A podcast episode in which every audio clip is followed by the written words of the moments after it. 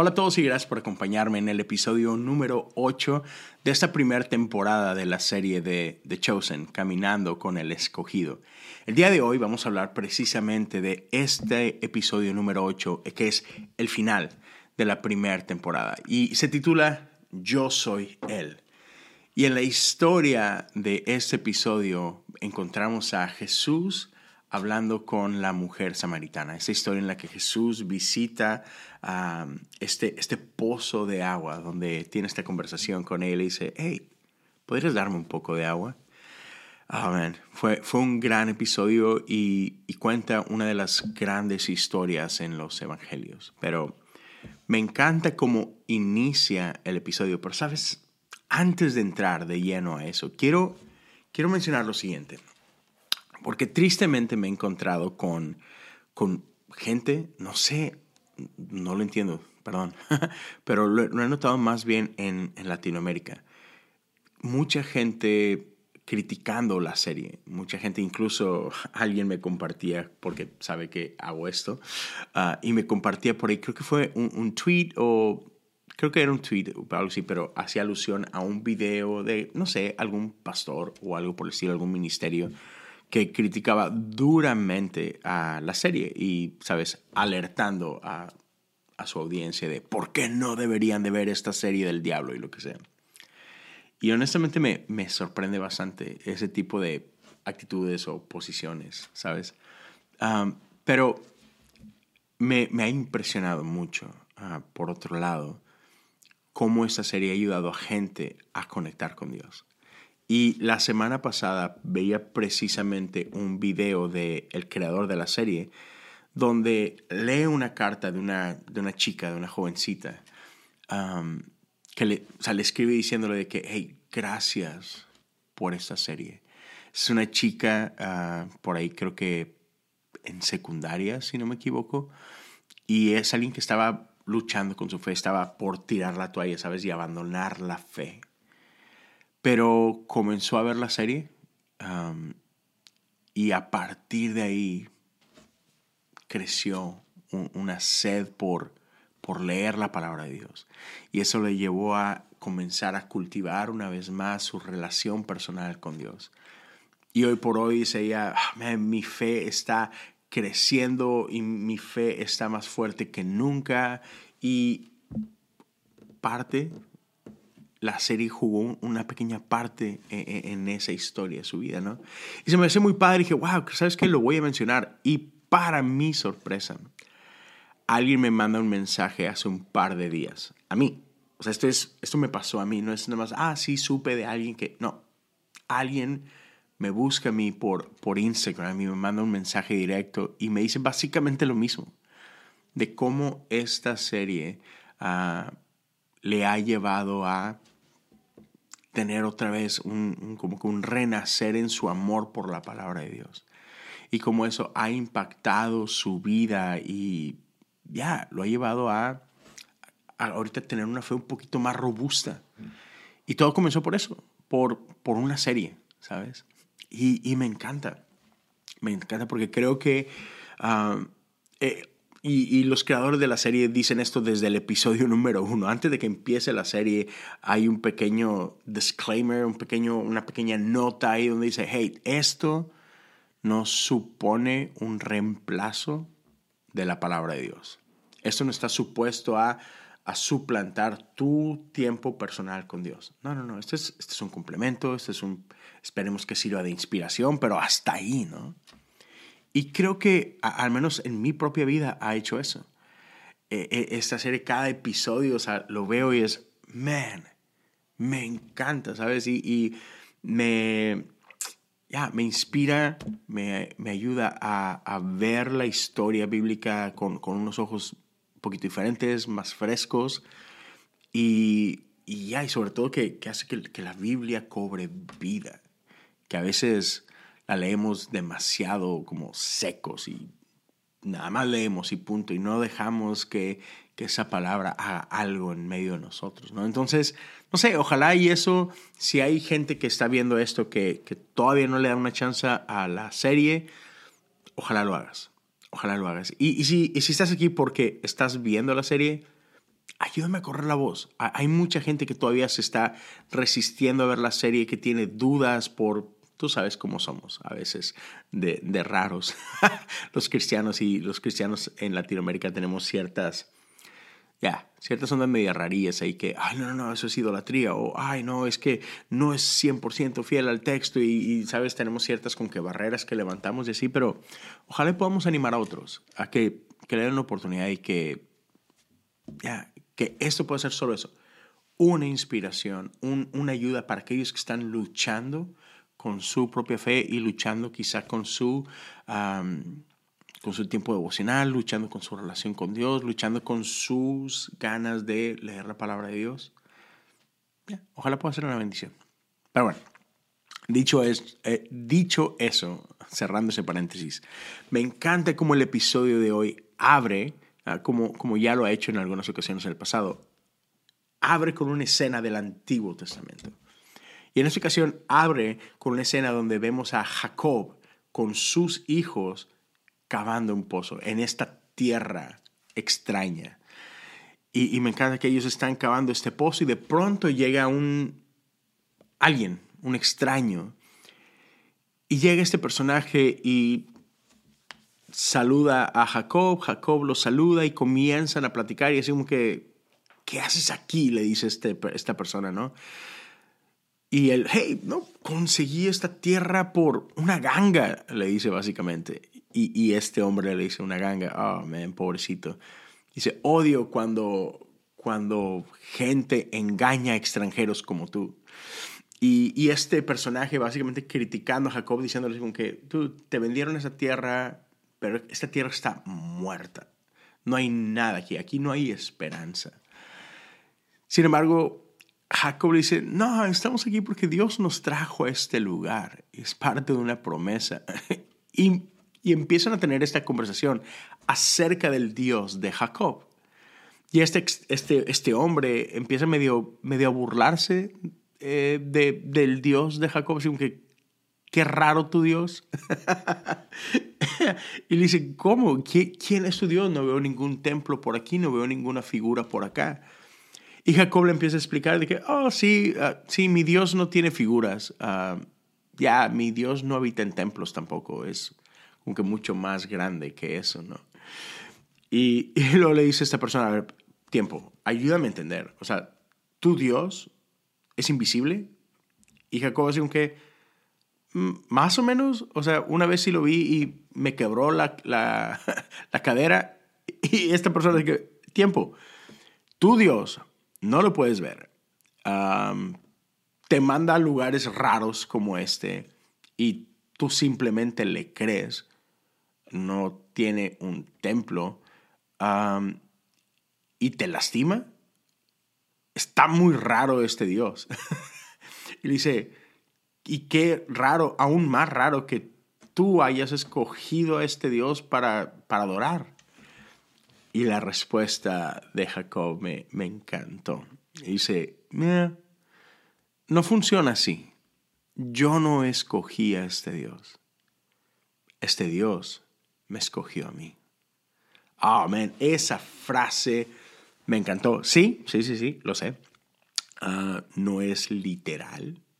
Jacob jamás dijo eso, ¿sí? Pero sabemos que es bíblico.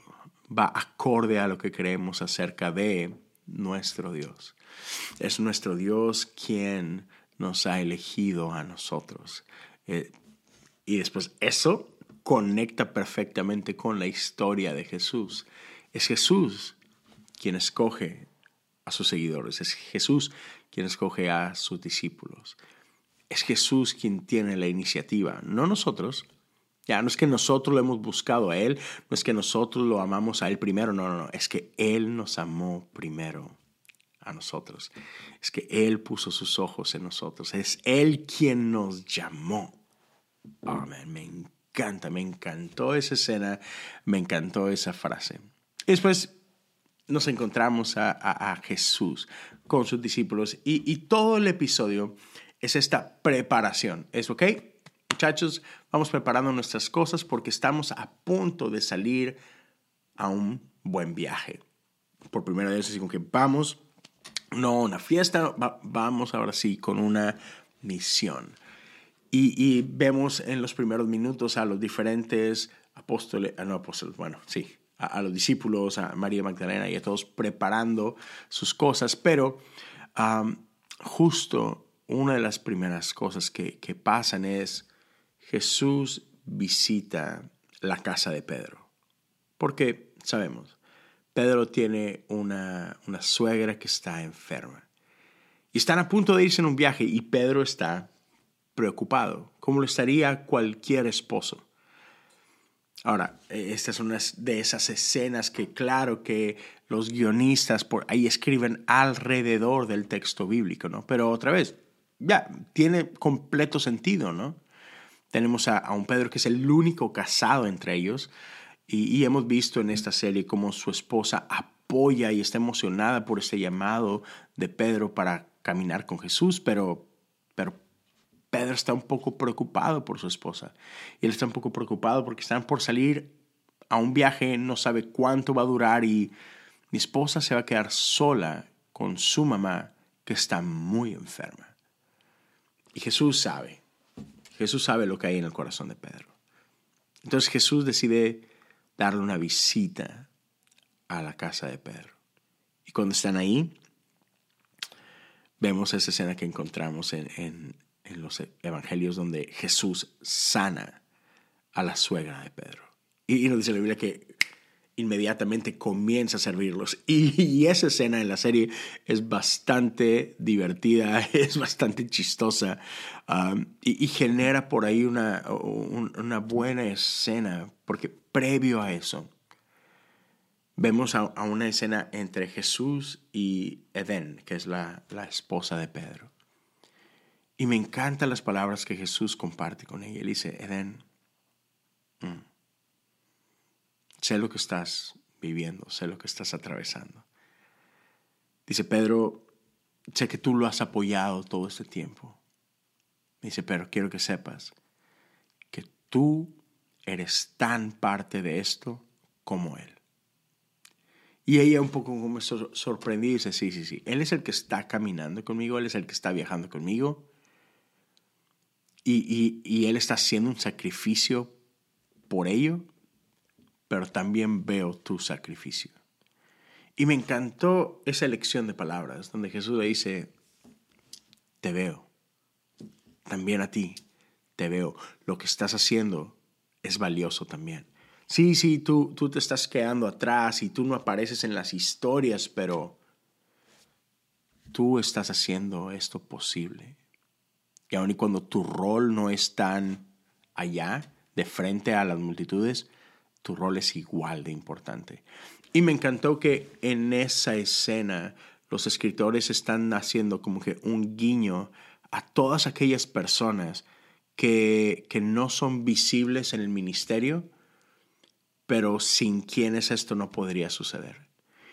Llámese esposas de ministros o esposos de mujeres que son ministros o, simplemente todos esos voluntarios que jamás tienen un, un minuto enfrente de las multitudes, pero que son los que hacen funcionar a una iglesia. Y Jesús dice, hey, te veo, eres importante, eres valioso para la causa, ya, aunque no seas el rostro de un ministerio, aunque no seas el nombre que todos conocen, lo que tú haces es igual de importante. Y creo que hay muchos quizás que hoy necesitan escuchar eso. Tu sacrificio es igual de importante. Dios te ve, Jesús te ve. Gracias por lo que haces. Porque sin ti, ya quizás nada de esto sería posible o mucho de esto no sería posible. No sería lo mismo sin ti. Así que, gracias. Ya. Y después me, me encanta como traes Jesús sana a, a la esposa de Pedro. Y, y hay, hay, hay, una parte muy chistosa donde Jesús le dice a la esposa de Pedro, hey, es difícil lidiar con Pedro. Ahora te imaginas lidiar con un Pedro preocupado y, se ríen los dos de que ya nadie quiere eso, ¿no? Y creo que, creo que eso, es, eso es real para nuestras vidas, ¿no? Y, y Jesús es así. Jesús, a Jesús le importa nuestra vida. A Jesús le importa nuestro corazón. Y no, no olvidemos eso, ¿no? Después hay, hay, una escena que, uy, me encanta, que es, ya están por irse, están por comenzar este viaje. Y vemos a Jesús viendo cómo todos empiezan a reunir, de que, ok, estamos todos, estamos listos, pero Jesús está esperando a alguien más. Nicodemo. Y Nicodemo está ahí, a la vuelta, medio escondido. Y me, me encanta porque vemos a este hombre que ha estado luchando todo este tiempo. Vemos a este hombre que es parte uh, de la estructura religiosa de su tiempo. Es un fariseo. Es alguien respetado por, por su gente. Pero es alguien cuyo corazón está ardiendo por Jesús. Y él está en esta tensión entre lo que cree que es real.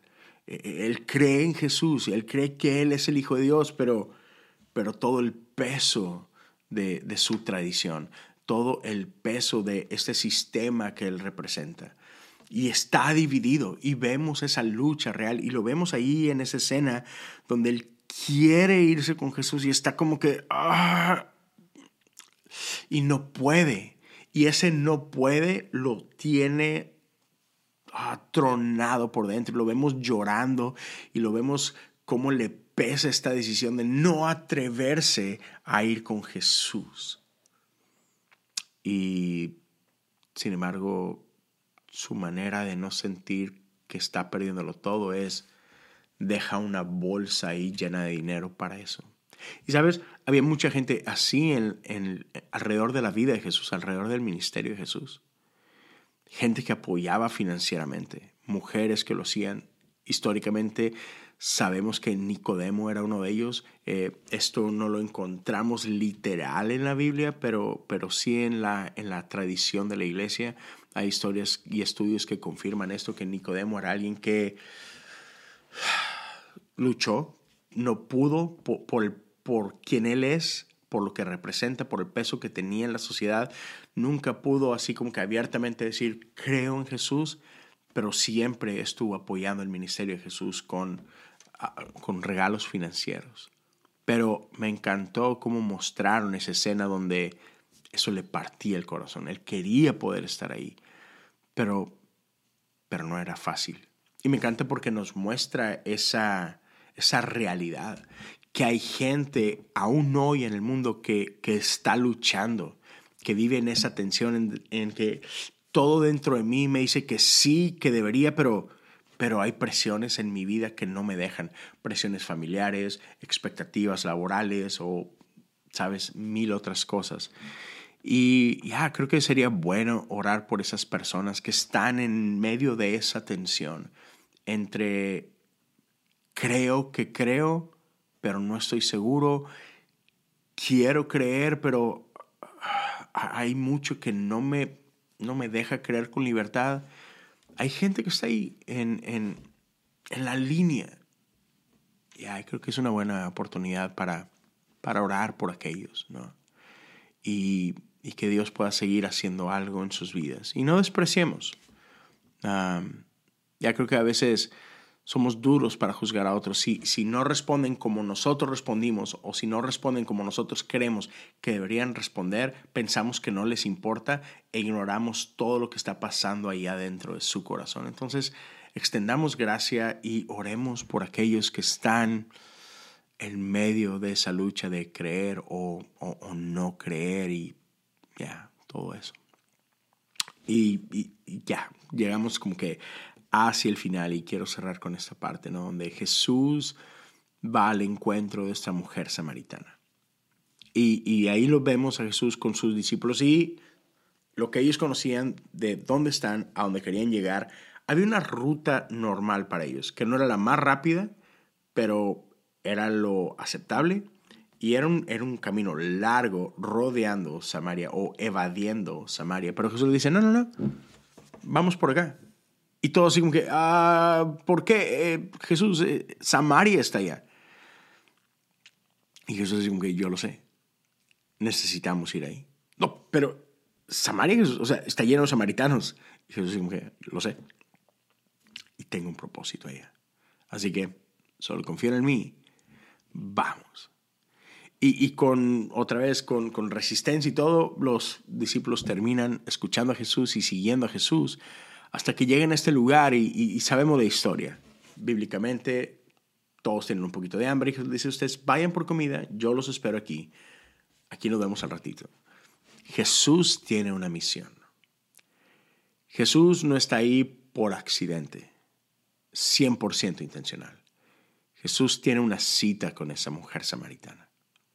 Y cuando finalmente llega, conocemos la historia. Jesús le pide agua, ella se rehúsa un poquito a dar, se da cuenta. Una es hombre y, es un judío, ella es samaritana y hay una tensión ahí de por medio, pero me encanta cómo esta serie trabaja, pasa unos minutos, dejándonos ver cómo podría haber sido la historia de esta mujer, ¿no? La situación de esta mujer. Quizás has escuchado ahí de que seguramente era alguien rechazada y por eso estaba recogiendo agua en esa hora, lo cual era inusual. Y es porque, dada su condición, Ah, en este caso no una condición física, sino una condición moral, ella no era bien vista, ella no era bien recibida y vivía una vida dura en donde ya está marcada por la sociedad.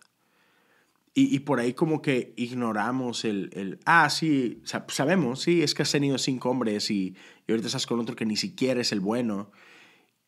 Y, vemos como si, como si eso hubiera sido una, una decisión de ella por gusto, por placer. E ignoramos de que probablemente si, si ha tenido tantos hombres en su vida es porque la ha pasado muy mal. Y la está pasando muy mal.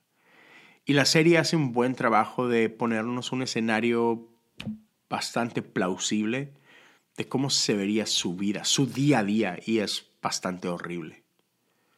Entonces, esta es una mujer que cuando está teniendo esa conversación con Jesús, la verdad está fastidiada, está enojada, está quebrada. Y lo podemos ver en el diálogo que tienen. Pero me encanta cómo Jesús sigue empujando la conversación y llevándola a lugares incómodos por el bien de ella, por la libertad de ella. Y me encanta cómo esta conversación la lleva a un lugar de hate.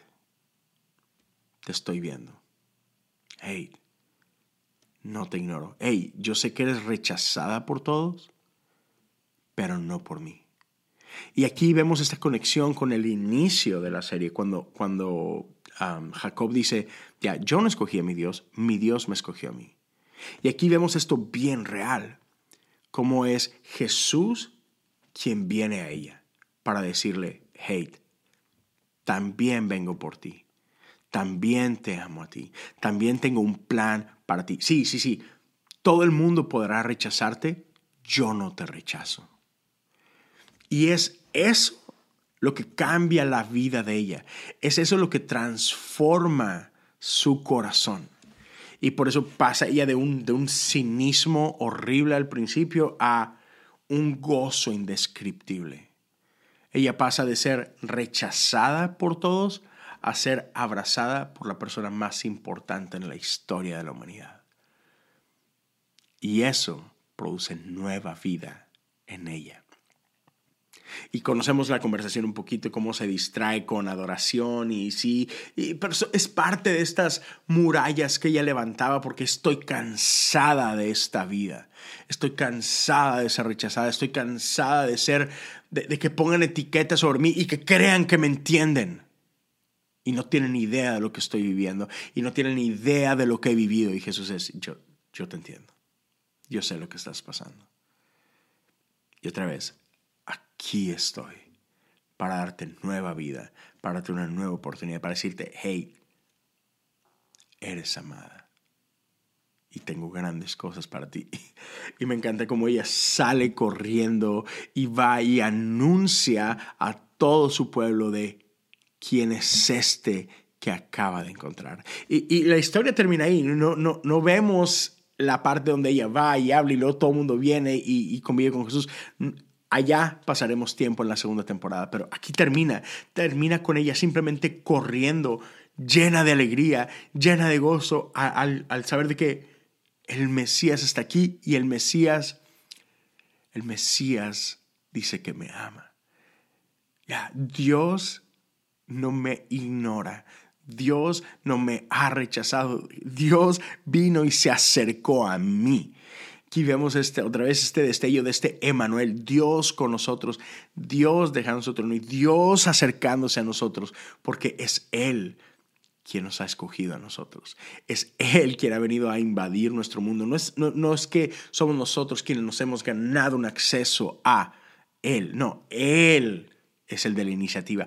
Él es el que toma los pasos. Es Él el que cruza lo imposible para decir, aquí estoy, quiero algo contigo. Encanta eso. Ya. Emocionado por haber terminado esta primera temporada. Quizá voy a dejar un, par de semanitas de, ahí de espacio y, luego regresamos para meternos de lleno a la temporada número 2. No puedo esperar por lo que esta serie tiene para nosotros, cuáles son las historias que van a estar contándonos, ¿no? Entonces ya, déjame saber qué es lo que tú piensas, si ya viste este episodio, qué fue lo que más conectó contigo, si tú también ya terminaste la primera temporada, qué es lo que más te ha impactado, qué es lo que más te ha gustado, qué es lo que te, mm, no sé acerca de esto, ah, ¿sabes? ¿Qué es lo que te deja, deja por ahí a lo mejor un poquito de dudas o lo que sea? Ya, me encantaría escucharte, me encantaría leer tus comentarios. Así que, sabes, si estás viendo esto en Facebook o en YouTube, por favor, deja ahí tu comentario. Ah, te invito a suscribirte ya sea al canal o a la página. Uh, dale un pulgar arriba a esto y ayúdame a compartirlo con alguien más. Si tú crees que esto puede conectar con alguien que tú conoces, déjale saber acerca de este podcast. Déjale saber acerca de la serie. Y ojalá, ojalá podamos seguir viendo y disfrutando juntos esta, esta increíble serie que como yo lo veo y lo que hace en mí es que me hace buscar la palabra de Dios con mayor pasión, me hace buscar la palabra de Dios con mayor intensidad y con un sentido de asombro ah, más grande. Espero que esté haciendo lo mismo contigo y que haga lo mismo con aquellos alrededor de ti. Gracias por acompañarme durante estos ocho episodios y aquí nos vemos muy pronto con la segunda temporada, episodio 1. Cuídate mucho, Dios te bendiga.